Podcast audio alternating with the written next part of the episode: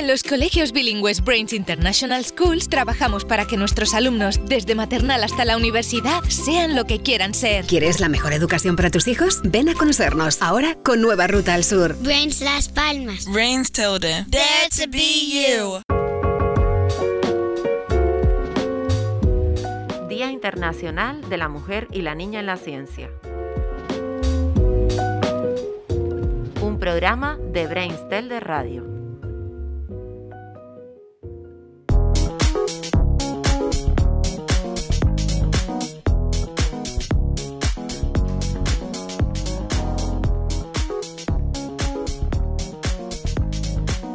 El 15 de diciembre de 2015, la Asamblea General de las Naciones Unidas proclamó el 11 de febrero Día Internacional de la Mujer y la Niña en la Ciencia, invitando a que se organizaran actividades de educación y sensibilización pública que ayudaran a lograr una mayor participación y progreso de las mujeres y las niñas en la ciencia.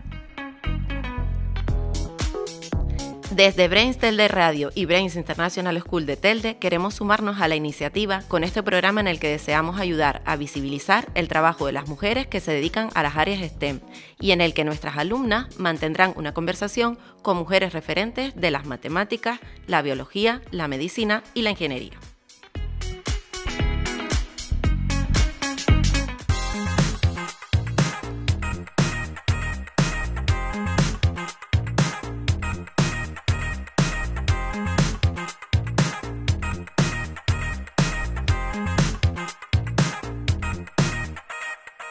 Marta Macho Stadler es doctora en matemáticas, profesora de la Universidad del País Vasco, investigadora y divulgadora científica. Desde 2010 forma parte de la Comisión para la Igualdad de la Facultad de Ciencia y Tecnología de la Universidad del País Vasco y desde 2015 es miembro del Consejo de Cooperación de la misma universidad. Ese mismo año recibió la medalla de la Real Sociedad Matemática Española. Es editora del blog Mujeres Conciencia, con el que visibiliza y rinde homenaje a las mujeres pioneras en el mundo de la ciencia. Adriana Falcón y Ariadna García son alumnas de segundo de la ESO del Brains International School de Telde.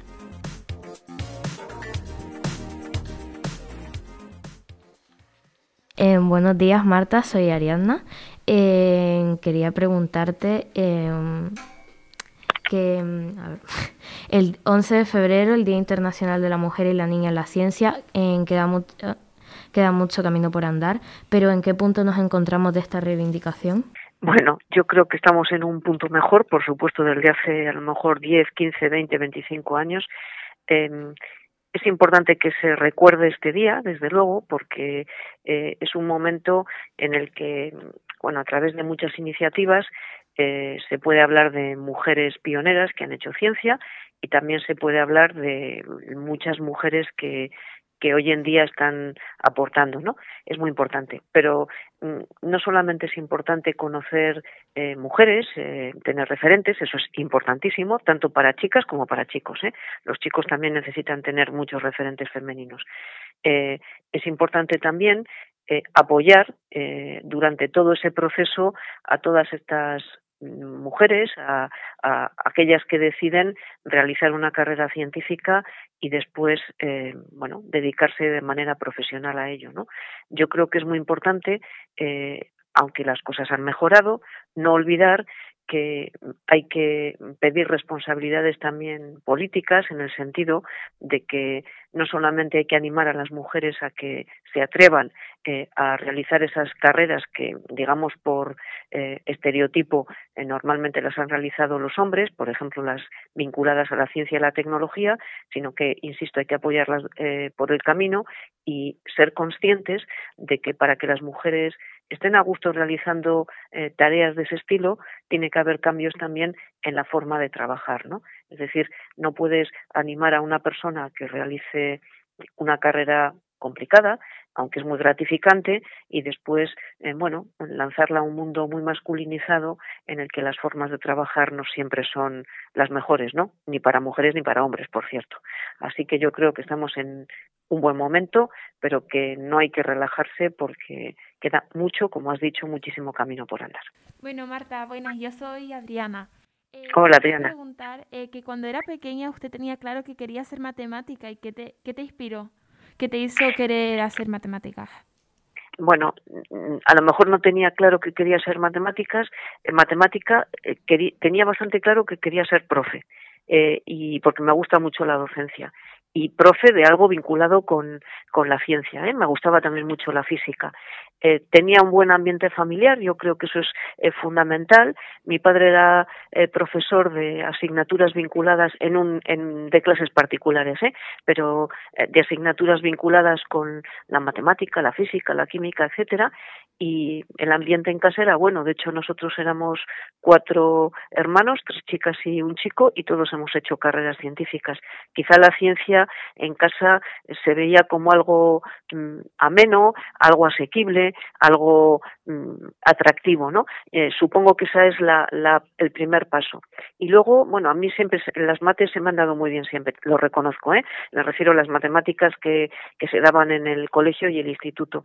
Y probablemente eh, yo soy la tercera de, de, de mis hermanas, tengo dos hermanas mayores, eh, aunque podía haber hecho física, mi hermana anterior, Erika, eh, hizo la carrera, empezó la carrera de física, estaba en, segundo cuando yo tenía que empezar primero de carrera y a lo mejor en esa pequeña, en ese pequeño momento de elección en el que dudas, jo, es que no estoy segura, ¿no?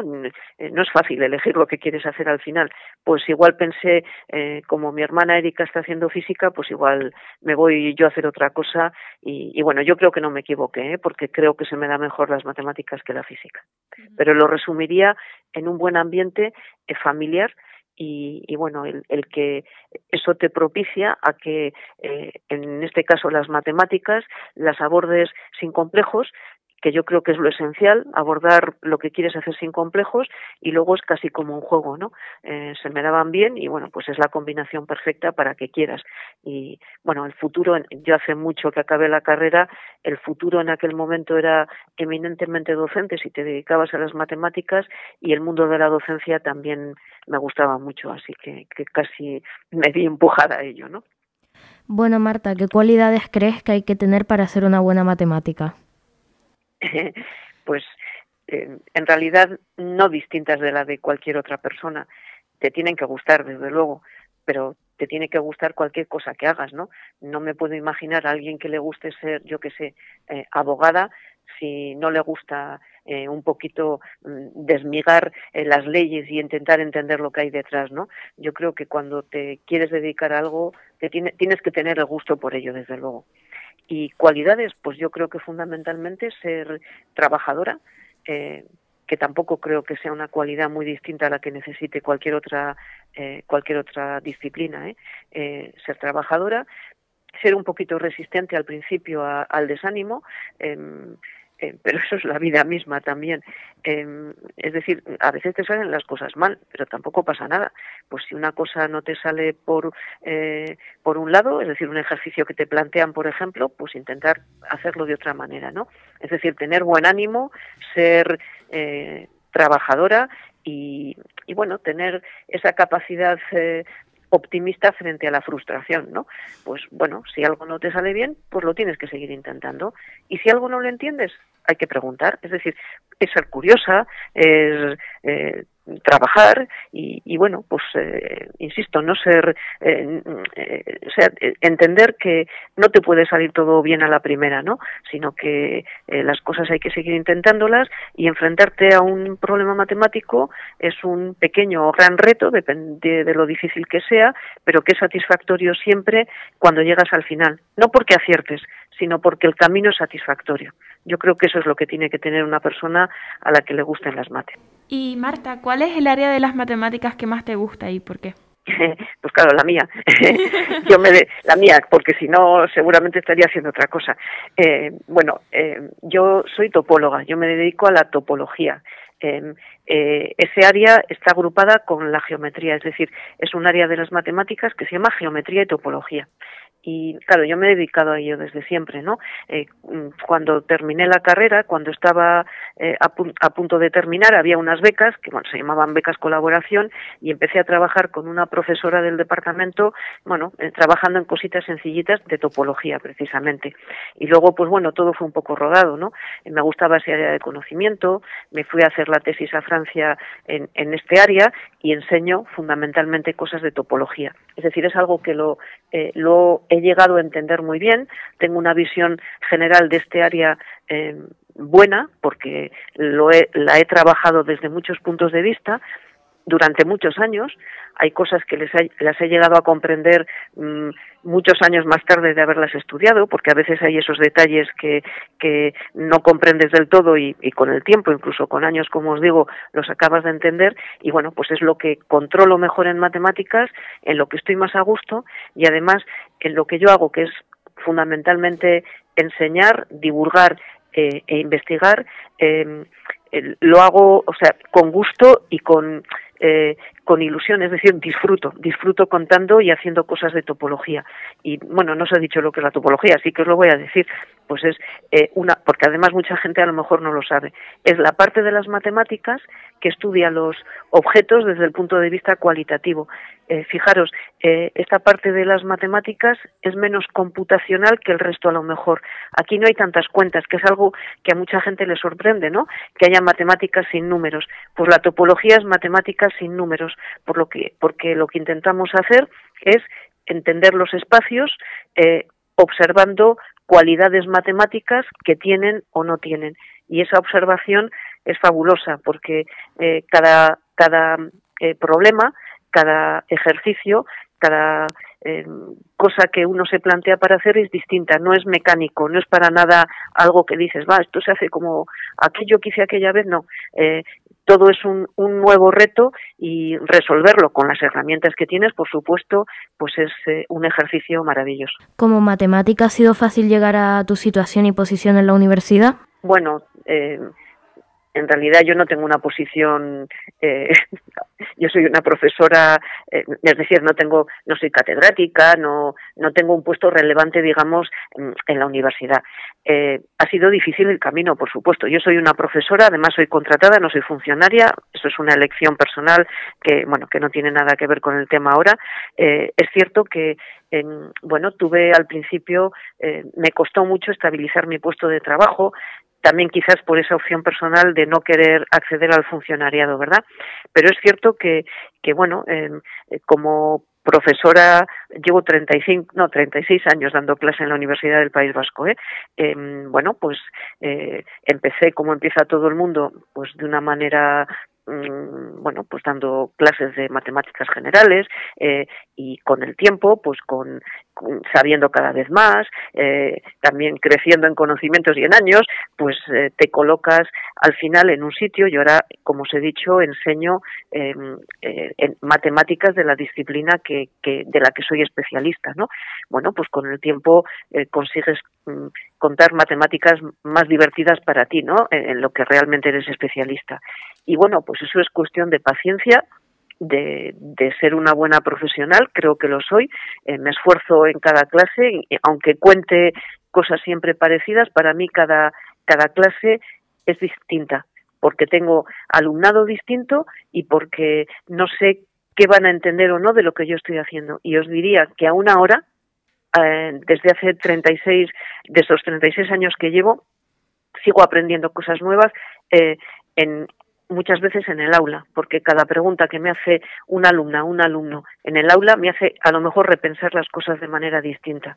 Entonces, independientemente de la posición o el cargo que yo ocupe en la universidad, os diría que eh, soy una, creo que una buena docente porque tengo la mentalidad abierta y tengo la esperanza de seguir aprendiendo siempre eh, de lo que aprendo en los libros y de lo que aprendo con mi alumnado, desde luego. Marta, ¿por qué crees que las matemáticas dan tanto respeto a muchas niñas de la ESO o bachillerato? Bueno, niñas y niños, ¿eh? tampoco os creáis que ellos están tan cómodos. Pero es cierto que las, eh, las niñas a veces tenemos, me voy a poner yo también como niña, más complejos que los niños, ¿no? Eh, mira, yo creo que gran parte de esa aversión, de ese respeto, como has dicho, que se tiene por las matemáticas, viene de casa.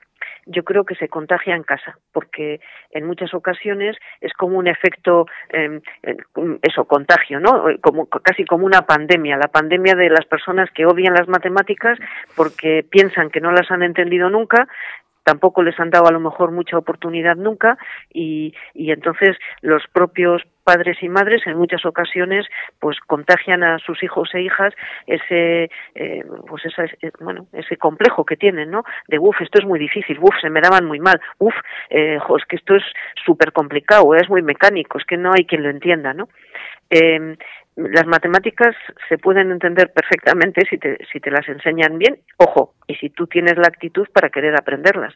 Eh, puedes tener la profe o el profe más maravilloso del mundo y si tú no quieres aprender, no aprendes, evidentemente. Pero yo creo que también, eh, aparte de que eso, de que en casa en muchas ocasiones eh, te ayudan a, a, que ese complejo crezca, eh, socialmente, eh, parece que nunca ha sido terrible el admitir que eras un negado para las matemáticas y sin embargo, eh, es decir, alguien no dice mm, con sin pasar vergüenza eh, no sé leer bien o, no sé quién era Cervantes. Eh, es decir, la gente no se debe decir eso porque, porque pueden decir, bueno, este es, este es un inculto, ¿no? Pero es cierto que hay mucha gente que no tiene ningún pudor en decir públicamente, eh, no sé hacer cuentas, no sé sacar un porcentaje y total, eh, ¿qué más da, no? Porque hazme tú la cuenta, porque tú eres de mates y yo no tengo ni idea. Entonces, parece que también ese, esa percepción social de que si eres un negado para las matemáticas no pasa nada, pues yo creo que también ha hecho mucho daño. Y yo creo que lo importante es que las niñas, ya que me has hablado de niñas, entiendan que es igual de inculta una persona que no sabe mmm, hacer un porcentaje o entender una estadística que la que no sabe que el Quijote lo escribió lo escribió Cervantes, ¿verdad? Y que sobre todo hay que decirles, bueno, a las niñas y a los niños, eso los niños también lo tienen que saber, que no hay ninguna razón de ningún tipo para que a una niña se le den peor las matemáticas que a los niños. Ninguna, a pesar de todos los estereotipos que se transmiten también en muchas ocasiones desde casa, en el cole, con las amistades, con la publicidad, eh, en todo el entorno que hay alrededor de las niñas. Pero no hay ningún motivo biológico, ninguno, para que una niña eh, tenga eh, peores capacidades para las matemáticas que un niño. Cuando las niñas se convenzan de eso, de que pueden ser y son de hecho tan buenas para las matemáticas como ellos, porque no hay ningún motivo para que lo no, se, no lo sean, empezarán a disfrutar más con ellas. Y verán además que es una actividad altamente satisfactoria, porque cada paso que das y cada paso que vences te dan ganas de decir, dame algo más difícil, jolinas, que esto ya lo he superado, ¿no? Así que yo creo que esa es la actitud. Es eh, mucha presión hacia las niñas, en general en todo, eh, pero insisto, son estereotipos. No hay ningún motivo para que una niña no pueda hacer las matemáticas igual que un niño, igual de bien o mejor. Editas un blog llamado Mujeres Conciencia. ¿Cuál es tu científica histórica favorita? ¿Por qué? ¿Y actual?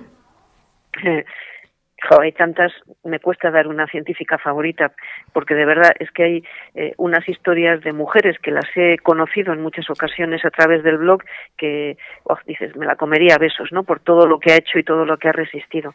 Pero si tengo que elegir a una, elegiría eh, a una matemática que se llama Sofía Kovaleskaya pero no, no, la elijo solamente porque fuera matemática, es que para mí reúne esto que os acabo de comentar un poco de que ser una persona culta eh, es saber un poco de todo, ¿no? O sea, dar, eh, no dedicarse solo a algo, sino dedicarse un poco a todo, porque la, vida es un todo y aunque tú pienses que una disciplina no te puede aportar nada para tu trabajo, todo aporta, todo. Cualquier cosa que conozcas, cualquier cosa que aprendas, te ayuda a abordar los problemas de una manera distinta.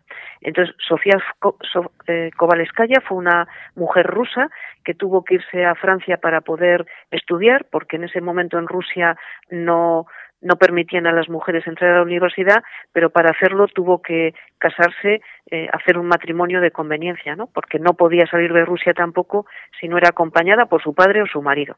Bueno, así que se casó y luego en en, en, Francia y en Europa, en Alemania, ella eh, consiguió mm, contactar con matemáticos ilustres que vieron que ella tenía un don especial para las matemáticas. Era eh, una mujer con un don especial, ¿eh? me refiero, yo soy de la opinión que cualquiera puede hacer matemáticas, cualquier persona con esfuerzo, pero hay personas que tienen unas dotes especiales, ¿no? Ella era una mujer, bueno, con una, una manera de pensar las matemáticas muy especial eh, y muy, muy personal.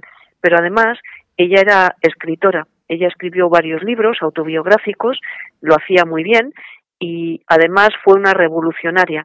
Esta mujer Mm, participó en las revueltas de la Comuna de París, en Francia, eh, un movimiento eh, social que intentaba que el pueblo fuera el que realmente mandara en el pueblo, ¿no? Eh, participó en ellas, apoyó esa revuelta y era una mujer además feminista. Así que lo tiene absolutamente todo para mí. Luchadora, luchadora en todos los ámbitos, le gustaba el ámbito literario, escritora y además una matemática excepcional. Para mí quizás es un modelo, bueno, eh, a imitar y a imitar, e intentar imitarlo en la medida que se puede. Y una matemática, perdón, y una científica contemporánea, quizás, eh, bueno, por muchos motivos, y además quizás conozcáis el nombre, elegiría a Catalín Caricó. Catalín Caricó eh, es una bioquímica eh, a la que le acaban de conceder con otros otras personas el premio Princesa de Asturias eh, en ciencia y ella fue la persona que em, inventó este método del ARN mensajero para intentar eh, curar enfermedades y es una mujer que ha sido una gran luchadora porque al principio de su carrera, cuando empezó a trabajar en este tema, eh, no le hacían ni caso. Pensaban que era un método, decían, va, esta mujer está haciendo una cosa muy rara eh, y, bueno, no le concedían subvenciones. Su universidad en, en Estados Unidos, ¿eh? ella es de origen húngaro, pero fue a trabajar a Estados Unidos. Su universidad la degradó porque no conseguía subvenciones para llevar a cabo su trabajo y finalmente ese sistema que nadie apreció en el momento del ARN mensajero, fijaos que es el que se ha utilizado en la vacuna contra la COVID y en otras muchas vacunas contra otras enfermedades. Así que quizás sea, bueno, eh, un, una mujer que me sirve de referente como mujer que ha luchado mucho para que su investigación salga adelante y que finalmente ha conseguido, pues bueno, realizar una aportación realmente pionera para salvar muchas vidas. ¿Saldremos, ¿Saldaremos alguna vez la deuda que tenemos con las miletes científicas que nos han traído hasta donde estamos? Bueno, las deudas no sé si llega un momento en el que se pagan, pero habrá muchas de estas mujeres que han aportado mucho a la ciencia y que no las vamos a conocer nunca, porque muchas de esas mujeres han estado en la sombra y, y nunca se les va a sacar de ella porque no las conoce nadie, ¿no? A lo mejor esposas de, hijas de, eh, hermanas de, eh, mujeres que han eh, han ayudado a, muchísimos varones a realizar sus aportaciones y que, bueno nunca se les ha se les ha puesto nombre pero bueno yo creo que es importante reescribir la historia y la historia se reescribe o digamos se salvan o se intentan salvar los errores pues contando las historias que somos capaces de recuperar, ¿no? Y en todas estas mujeres que, por ejemplo, intentamos recuperar en el blog Mujeres Conciencia, estamos intentando agradecer y poner en su lugar a tantísimas mujeres, sabiendo que otras muchas van a quedar fuera, ¿no? Pero bueno, lo importante es intentar reparar y, y bueno, quedarán reparadas algunas, pero en la memoria de las personas que, que nos dedicamos a ellas, eh, a esto, pues sabemos que muchas otras, bueno, pues van a estar allí, pero sabemos que existieron, desde luego, segurísimamente. Y bueno, Marta, para terminar, en, das charlas en institutos en las que hablas sobre ciencia, feminismo, sexismo e igualdad. ¿Pasarás por nuestro, por nuestro colegio cuando vengas a Gran Canaria? Hombre, claro que sí. espero, espero para conoceros. Eh, estaría encantada, desde luego. Eh, no es el mejor momento ahora para viajar, lamentablemente, pero, pero me encantaría, me encantaría pasar, conoceros y, y bueno, contaros eh, algunas cosas de estas eh, de las que hemos estado hablando y alguna más y también que sepáis que algunas veces la gente se enfada conmigo un poco, ¿eh? Porque, pero no me importa, porque es mejor provocar provocar de esa manera que pasar desapercibida. Eh, a veces se enfada un poco porque hay gente que no mm, me refiero a chicos e incluso chicas, ¿eh? Eh, que piensan que mm, el, reivindicar el trabajo de las mujeres es atacar a los hombres y para nada, es, esto es, completamente es completamente falso, ¿no? Yo me declaro como mujer feminista y desde luego em, el feminismo intento llevarlo en mi día a día y para nada el feminismo es atacar a los hombres, a ver cuándo lo entienden por fin y, y bueno, pero em, aunque a veces se enfada un poquito conmigo la gente, incluso chavales jóvenes, cuando hablo de estas cosas, pues creo que es mejor eh, ayudar a la gente a reflexionar, si es que ayudo, y, bueno, pues eh, en la medida que pueda, desde luego, eh, pues ayuda, eso, ayudar a, crear un poco de conciencia, ¿no? además pienso que los hombres vivirían mucho mejor si el mundo estuviera un poco más feminizado, ¿no? Desde el punto de vista de que la forma de, trabajar y la forma de vivir fuera más digamos, con estereotipo femenino. Así que, que nada, y, y desde luego, eh, si puedo, eh, os aseguro que os, que os visitaré. Estar, estar seguras. Muchísimas gracias, Marta. Muchas gracias. A vosotras.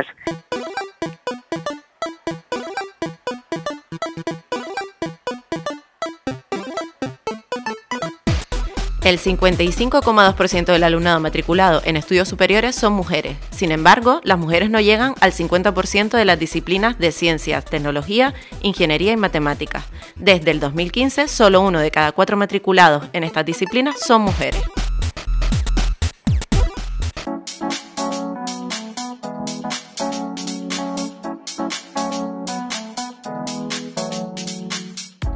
Adriana de Lorenzo Cáceres Rodríguez es doctora en astrofísica y licenciada en física por la Universidad de La Laguna, Premio Nacional Fin de Carrera del Ministerio de Educación y Ciencia y Premio Extraordinario Fin de Carrera de la Universidad de La Laguna. Trabaja en el Instituto de Astrofísica de Canarias y su especialidad es la arqueología extragaláctica, aunque en su carrera profesional ha pasado por países como México o Reino Unido. Dedica parte de su tiempo a la divulgación científica y es coordinadora de la actividad Chatea con una astrónoma de la Sociedad Española de Astronomía.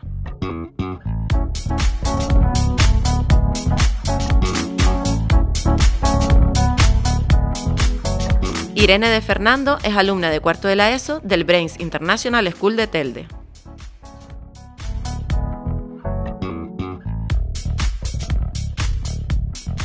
Buenos días, Adriana. Buenos días, ¿qué tal? Mm, muy bien, encantados de tenerte aquí. Igualmente, gracias.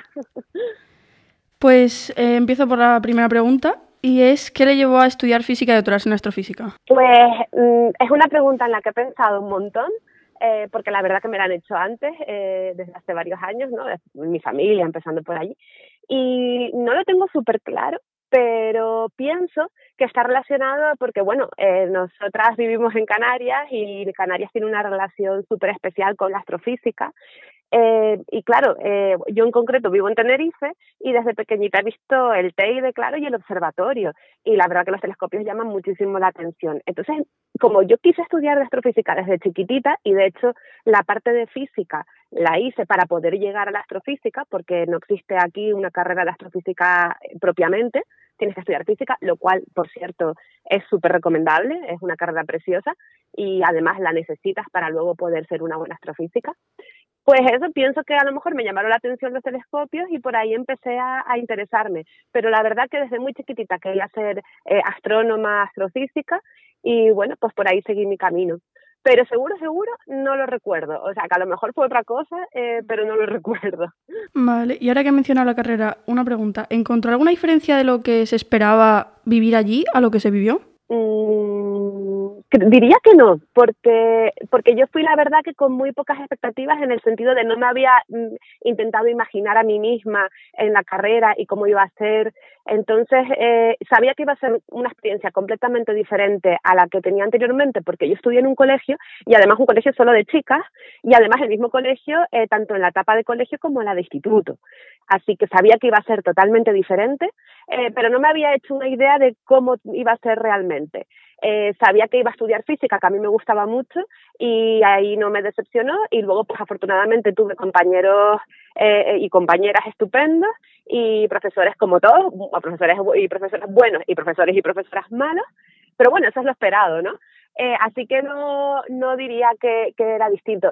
Me sorprendieron, sorprendieron algunas cosas. Bueno, sí, siempre se ha dicho que la universidad está llenísima de gente y en mi época física la estudiábamos muy poquitas personas. Entonces a lo mejor hubiera esperado que fuésemos más en clase. Pues sí, éramos poquitos y éramos poquitas chicas.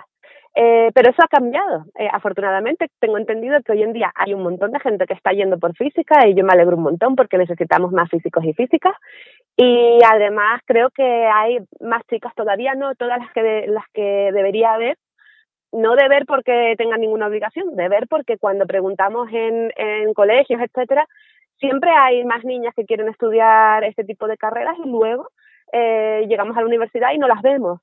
Pero bueno, eh, hay más de lo que había antes y esperemos que esa tendencia siga así y tengamos cada vez más, todas las que quieren.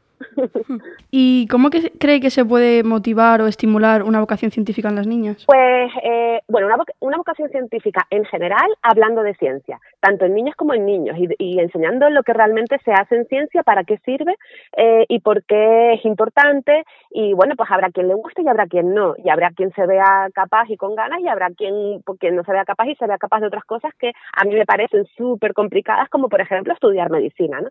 Eh, pero bueno, o, u otras cosas incluso que nos pueden parecer eh, que a lo mejor la gente pues un poco desmerece, como por ejemplo eh, ser fontanero o fontanera. Eh, me parece complicadísimo eh, y un trabajo muy sacrificado. Pero bueno, pues eh, hay quien le gusta más, ¿no?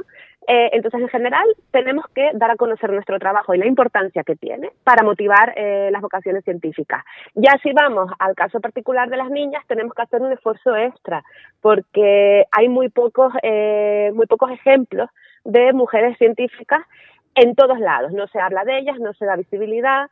En los libros de texto no aparecen. Hay una tesis doctoral de una chica en Valencia hace ya años, no recuerdo exactamente el año, pero ella recopiló en todos los libros de texto de España, no solamente de materias científicas tipo biología, naturales, eh, física, química, matemáticas, sino en general, incluido historia, por ejemplo, e incluido literatura, y en general el porcentaje de mujeres que aparecen es muy pequeño, llegando a ser una en los libros de ciencia, que además si te lo pregunto seguro que vas a saber qué mujer es. ¿Lo sabrías? Uh, Marie Curie puede ser. Marie Curie, claro.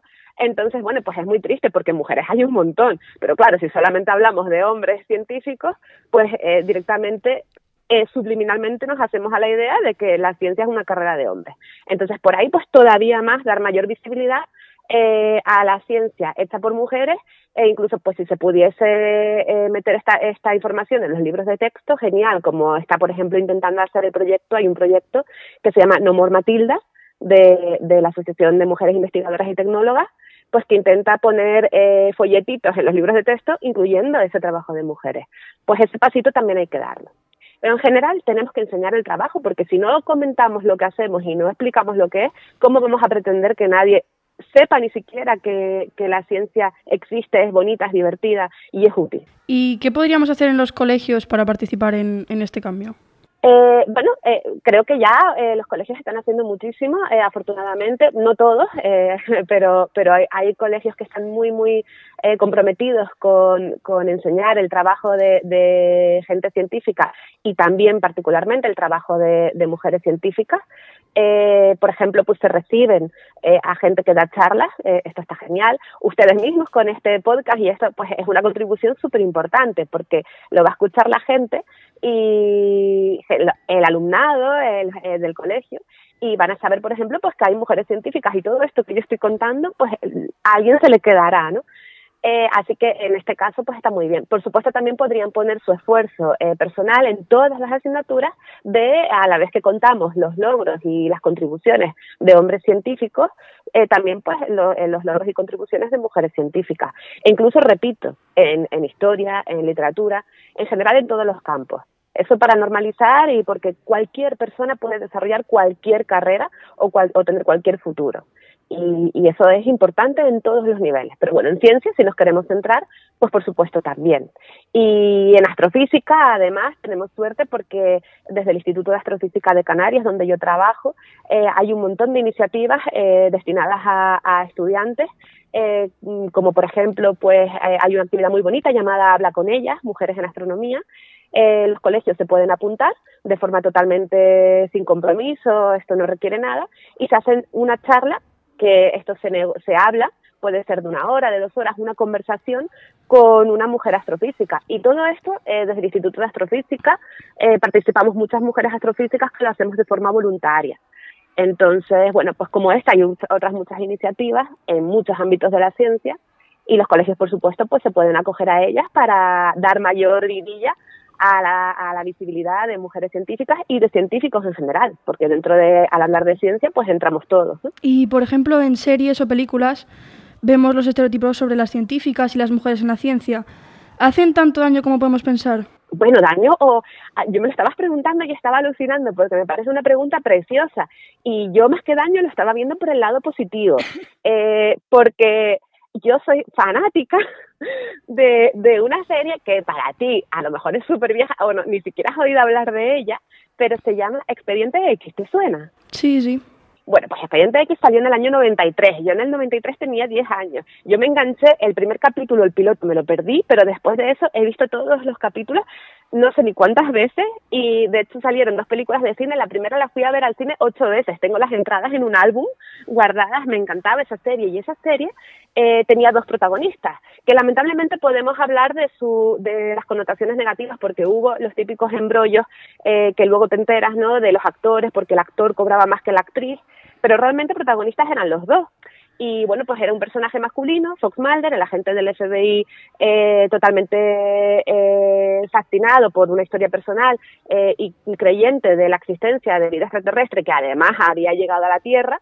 Eh, y bueno, luego teníamos al personaje de Dana Scully, otra agente del FBI, pero ella era científica, más racional, eh, física, de hecho, tenía, bueno, doctora en medicina, tenía una tesis doctoral en física sobre Einstein, y, y ese personaje eh, inspiró a muchas niñas, puede ser que a mí también, ¿no?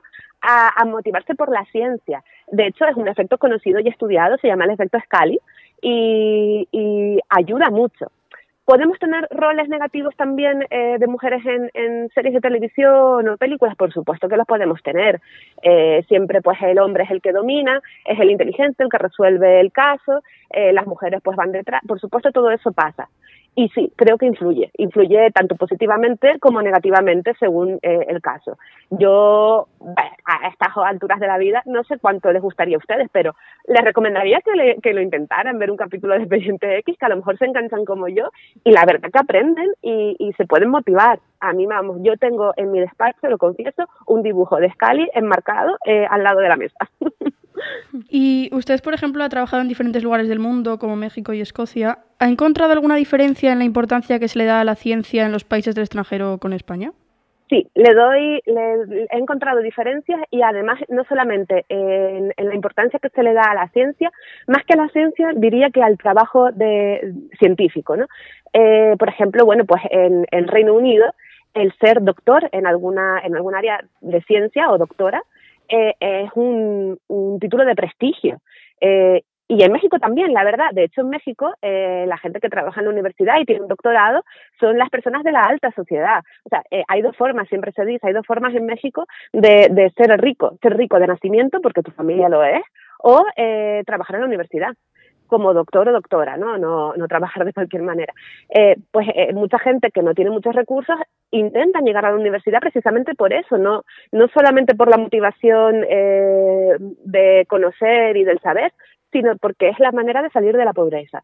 Sin embargo, en España sabemos que no es así. El sueldo de un científico o científica es mucho más precario, es más... Mm, eh, bueno, más precario, podría ser normal, es normal según eh, tu, tu escalafón, ¿no? eh, pero eh, cuesta trabajo, es mucho más modesto. Eh, y luego, pues, eh, la relevancia que tiene un título de doctorado en España no es la que tiene el Reino Unido. El Reino Unido, incluso para coger un avión, se puede poner que eres doctor o doctora y, bueno, pues en ciertas, en determinadas circunstancias, eh, la gente, pues, te, te mira de otra manera, lo cual tampoco digo que sea correcto. Pero digamos que la gente respeta el trabajo y lo valora y ya lo hemos visto con lo de con todo esto que ha sucedido en el volcán de La Palma, la pandemia que hemos tenido en los últimos años. El trabajo científico es un trabajo súper irrelevante, muy importante y que deberíamos todos respetar más de lo que hacemos por cómo tratamos eh, a la gente científica con trabajos, pues eso, muy inestables, cuesta mucho conseguir estabilizarse, cuesta mucho conseguir muchos años seguidos de investigación, que es lo que necesitamos realmente para poder eh, desarrollar un buen proyecto de principio a fin. Y bueno, pues todo eso repercute. Aún así, la ciencia en España es muy valiosa y pese a todo sacamos resultados muy importantes, somos pioneros y estamos en el top de, de muchas temáticas, con lo cual, bueno, eh, la gente es admirable y, y, es el sistema político, yo creo, más bien, el que no nos lo reconoce, ¿no? Así que, pero bueno, se va mejorando y vamos trabajando y vamos peleando para que eso cambie. Y yo aún así animo, porque es súper importante, animo a todo el mundo a dedicarse a la ciencia si quieren, porque les digo, esto va cambiando y el futuro va a ser mejor. ¿Y en qué consiste la arqueología extragaláctica? Pues es un término muy bonito eh, que consiste en, en, hacer el trabajo que hace, eh, que hace en arqueología, es decir, eh, con lo que yo puedo examinar hoy en día de los remanentes o de lo que queda pues de una civilización antigua, etcétera, reconstruir cómo fue la vida o las características de esa población eh, eh, pues hace tiempo, incluso hace tiempo a lo largo de la historia, incluso hasta hoy, pero eh, lo que no nos ha llegado, lo que nos llega hoy en día a estudiarlo para recuperar la información de lo que fue anteriormente. Entonces hacemos lo mismo pero con las galaxias eh, más allá de nuestra Vía Láctea, ¿no? Extragaláctica y fuera de nuestra galaxia, eh, pues otras galaxias que hay en el universo.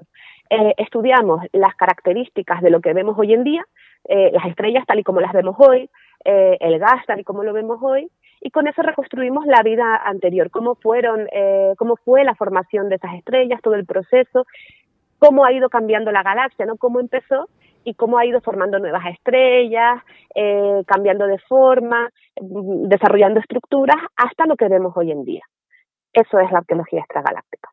Vale, y siendo astrofísica, para usted tumbarse a ver una noche estrellada, ¿es relax o es más trabajo?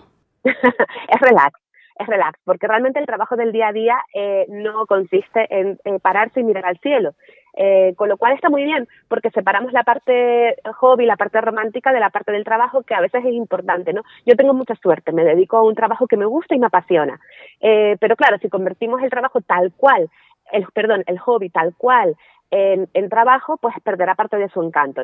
Eh, el trabajo es fascinante porque descubrir qué está pasando en, el universo a mí me resulta fascinante, eh, pero bueno, yo lo hago en el ordenador, en mi despacho, sentada, eh, sí que tienes que ir a los telescopios a observar, pero no vas como, como ibas como astrónoma aficionada con un telescopio al aire libre con el que miras por el ocular, sino que vas pues a un telescopio ya grande, tú estás en una sala completamente iluminada, lejos del telescopio para no contaminar con luz eh, el, el, telescopio, bueno, a un ladito, eh, en un ordenador viendo las cosas a través de ahí. Y luego te sientas, una vez has tomado esas imágenes o datos, te sientas en tu ordenador, en tu despacho día a día, eh, ya en el horario que tú quieras o que tú tengas de trabajo, y analizas los datos. Entonces, bueno, pues esto no tiene nada que ver con salir al aire libre a, a una noche al monte, eh, poner tu mantita y sentarte a ver las estrellas. Eso todavía sigue siendo mágico. Es verdad que no es igual, porque yo cuando miro a las, las estrellas veo cosas que entiendo que antes ni me preguntaba, pero ahora no puedo dejar de, de, de darme cuenta de ellas y de pensar en ellas, ¿no? Eh, veo que las estrellas son de diferentes colores, pues yo antes lo veía y era bonito y era un misterio, yo ahora sé perfectamente por qué las estrellas tienen colores, cuáles tienen esos colores, cambia un poco, pero sigue siendo relax. ¿Y tiene alguna estrella o galaxia favorita? Eh, estrella, mmm, bueno, desde el punto de vista romántico, estrella, estrella, no. Tengo una constelación favorita, que es la constelación de Escorpio. Eh, pero bueno, es una constelación muy llamativa y será la favorita de muchísima gente. Eh, así que simplemente por bonita, por grande, por majestuosa. Y bueno, pues a lo mejor esto no tiene mucho de, especial porque ya les digo, seguro que comparto esto con muchísimas personas eh, porque es preciosa y bueno, pues hay algunas constelaciones que llaman la atención más que otras, como puede ser Orión, Escorpión, eh, pues no sé, el cisne, que entonces bueno, pues ahí eh, diría que esa es mi favorita. luego, como galaxias, sí tengo galaxias favoritas porque yo me dedico al estudio de galaxias y claro, este ya es un interés más es, mm, a nivel de trabajo, ¿no? Y a galaxias que me han resultado más interesantes o que me, no diría interesantes, pero sí también bonitas eh, y que me gusta mucho trabajar con ellas. Y aquí pues tengo dos, que son las que pongo cuando doy charlas de trabajo, eh, como mi trabajo realmente no es con imágenes tal cual, sino que yo uso espectros, es decir, pues como dije, si dijéramos el arco iris de las galaxias, eh, no tengo por qué enseñar imágenes, pero siempre pones imágenes para contextualizar y para, y para que la presentación quede más elegante. Y casi siempre uso estas que les voy a nombrar porque les digo que son mis favoritas. Y son NGC 1291 y NGC 5850. Los nombres no son nada bonitos, pero bueno, son unas galaxias que tienen dos estructuras en forma de, de barra, barras de estrellas las llamamos, que es lo que a mí más me gusta estudiar y además son muy interesantes y son galaxias preciosas. NGC 1291, NGC 5850. Les invito a que las pongan en Google y vean qué bonitas son. Vale, y para finalizar, David Bowie cantaba el mayor tome en su canción Space Oddity. ¿Has soñado alguna vez con ver las estrellas más de cerca? Me encanta David Bowie, eh, me encanta Space Oddity, eh, soy súper fan, la verdad. De hecho, me he disfrazado de David Bowie en carnavales. Eh, pero, pero yo este sueño de ser astronauta no lo comparto no lo comparto con casi todo el mundo. ¿eh? Y es sorprendente, pero bueno, yo estoy muy bien con en la Tierra y nunca he querido, hombre, si ahora me vienen y me dicen, te invitamos a ir al espacio, pues genial, pero bueno, es que las estrellas más de cerca no las vamos a ver, porque aquí un poquito de, de, realidad, un poco que a lo mejor decepcionante para, para ustedes, pero, pero bueno, eh, nosotros mm, como mucho viajaremos fuera de la, de, eh, o sea, en la Tierra, pues saldremos de, eh, no vamos a llegar, llegaremos como mucho a la Luna, yo en mi generación, más allá no voy a llegar, están diciendo que a Marte, pero bueno, desde aquí las estrellas se ven igual que desde la Tierra. Eh, el Sol es la estrella que tenemos más cerca, tampoco nos podemos acercar mucho, ni al Sol ni a ninguna otra estrella por las temperaturas que tienen, así que en realidad mm, yo no he tenido esa, esa inquietud. Pero bueno, estoy segura de que mucha gente sí y, me parece súper guay y ojalá tengamos muchos astronautas, eh, mujeres y hombres españoles en el futuro que ahora están reclutando eh, así que genial. Pero bueno, que las estrellas pues las vamos a ver más o menos como desde aquí. Pues muchísimas gracias por su tiempo y ha sido un placer hablar con usted. Igualmente, muchísimas gracias y, bueno, tengo entendido, no sé si me lo permite, eh, que tú querrías ser ingeniera, ¿verdad, Irene? Sí, correcto. ¿Y qué tal? ¿Ingeniería de algo en particular? No sé si te puedo preguntar esto ya. Bueno, no lo tienes por qué poner en el programa. Informática o mecánica. Pues, oh, eh, súper interesante. ¿Y, y, qué tal? ¿Has mirado, tienes claro dónde vas a estudiar o cómo, cómo te mm. gustaría? No, todavía no. Pero yo, pues yo te doy muchos ánimos y me encanta, me encanta. Es muy importante que tengamos más mujeres en carreras eh, de STEM, que se dice, ¿no? De ciencia, ingeniería, tecnología y matemáticas, es lo que significa. En todas esas áreas donde estamos eh, subrepresentadas o infrarrepresentadas, porque no solamente contribuye a, que cada uno pueda hacer lo que quiere, ¿no? Que en este caso si tú quieres, yo te animo porque quieres. Pero aparte de eso, es muy importante eh, tener más mujeres porque mm, sí que hay ciertas diferencias en cómo concebimos eh, la organización del sistema, eh, la ciencia o la ingeniería. Y si no tenemos más mujeres para cambiar un poco a lo mejor los criterios de evaluación, las formas de evaluar, que eh, siempre en este tipo de carreras han sido diseñadas simplemente históricamente por hombres y hay ciertas cosas que son diferentes entre mujeres y hombres. Eh, bueno, pues una cierta a lo mejor quizás agresividad a la hora de presentar los trabajos o de cómo evaluar, se evalúan otros criterios. Necesitamos más mentes pensantes mujeres que eh, aporten su, su visión para poder diseñar un sistema que permita mejor la conciliación y la igualdad eh, para tener en cuenta pues, factores como pueden ser la maternidad. No me gusta mucho entrar en el cliché porque eh, el problema va mucho más allá de la maternidad, pero son todos factores que cuentan. ¿no? Así que me encanta escuchar que hay mujeres, más mujeres y más niñas o adolescentes que quieren ser eh, ingenieras, matemáticas, científicas. Así que bueno, pues yo te animo, espero que consigas todo lo que quieres. Muchas gracias. Muchas gracias a ustedes, muchas gracias a ti. Hasta luego, gracias.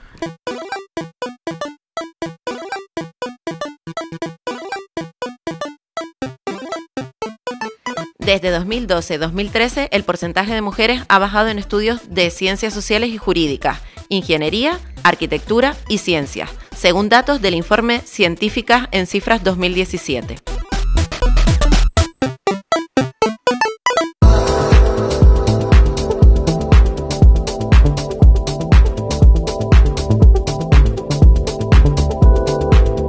Melissa Torres Ochando es licenciada en Medicina por la Universidad de La Laguna. Inició la residencia en hematología y hemoterapia en el Hospital Dr. Negrín. Ha trabajado en la unidad de trasplante hematopoyético del Hospital Gregorio Marañón en Madrid y en Lanzarote, para volver al Negrín para formar parte desde el año 2017 de la unidad de trasplante hematopoyético. Ha recibido una beca del Colegio de Médicos como investigadora principal por equipos para realizar un proyecto sobre la monitorización de la función pulmonar en pacientes sometidos a trasplante hematopoyético y su correlación con la espirometría manual. Es investigadora en ensayos clínicos en el Hospital Dr. Negrín y miembro de la Sociedad de Hematología y del Grupo de Trasplante Hematopoyético. Eh, la primera pregunta sería, ¿cuál fue el motivo por el que le hizo, por, por el que le hizo elegir una carrera de ciencia? Pues mira, la verdad que fue todo una, una cuestión de casualidades, ¿no? Un poco, un poco temas de la, de la vida. Yo desde pequeña no, digamos que no tenía claro que quisiera estudiar una, carrera de ciencias, más bien todo lo contrario. A mí me gustaba mucho la rama artística de hecho, la profesión que yo siempre le dije a mis padres que quería hacer era periodismo o algo relacionado con la comunicación, comunicación audiovisual, me gustaba mucho el cine y demás. ¿Qué pasa? Bueno, yo soy de Tenerife y allí en aquel momento pues la, carrera de periodismo no estaba. Entonces se planteó la, la gran duda de qué hacer. Y lo cierto es que, bueno, si me pongo a pensar un poco, sí que siempre me llamaron un poco la ciencia sin yo ser consciente de ello, ¿no? Cuando era pequeña, pues lo típico, le pedí a mis padres que me regalaran un microscopio.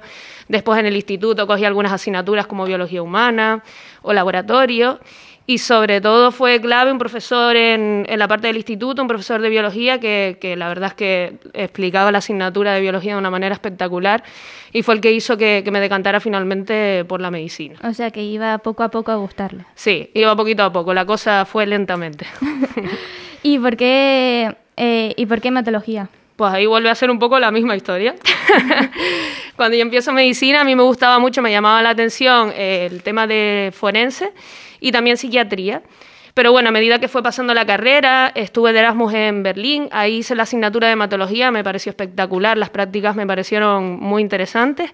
Y después cuando ya estuve estudiando el MIR, me pareció de lo más interesante que había, o sea, me pareció una especialidad muy completa y, y la verdad que por eso fue que me decidí cuando fui a, a, visitar hospitales, que es lo típico que sueles hacer cuando haces el MIR, dije, esto es lo mío, esto es lo mío porque era, tenía todas las cosas que me interesaban en la medicina. Qué bien. ¿Y nos puede explicar un poco qué es la hematología, qué es el de, el trasplante de médula, eh, quién puede recibirlo y ser donante? Pues mira, la hematología es la parte de la medicina que se encarga del estudio de la sangre y de los órganos asociados a ella, órganos del sistema inmune, del sistema hematopoyético, como son el vaso, los ganglios linfáticos y todas las células que dependen de la sangre. Entonces, estudia toda la, todo el sistema de, de, enfermedades que se asocian a ello y también otras alteraciones benignas relacionadas con eso. El trasplante de médula, que es a lo que yo me dedico principalmente dentro de la hematología, eh, lo que es es que o sea, es una técnica que se hace en pacientes que tienen una enfermedad maligna de la sangre, principalmente, en algunos casos también es una enfermedad benigna, o como pueden ser dentro de las malignas las más frecuentes, las leucemias agudas.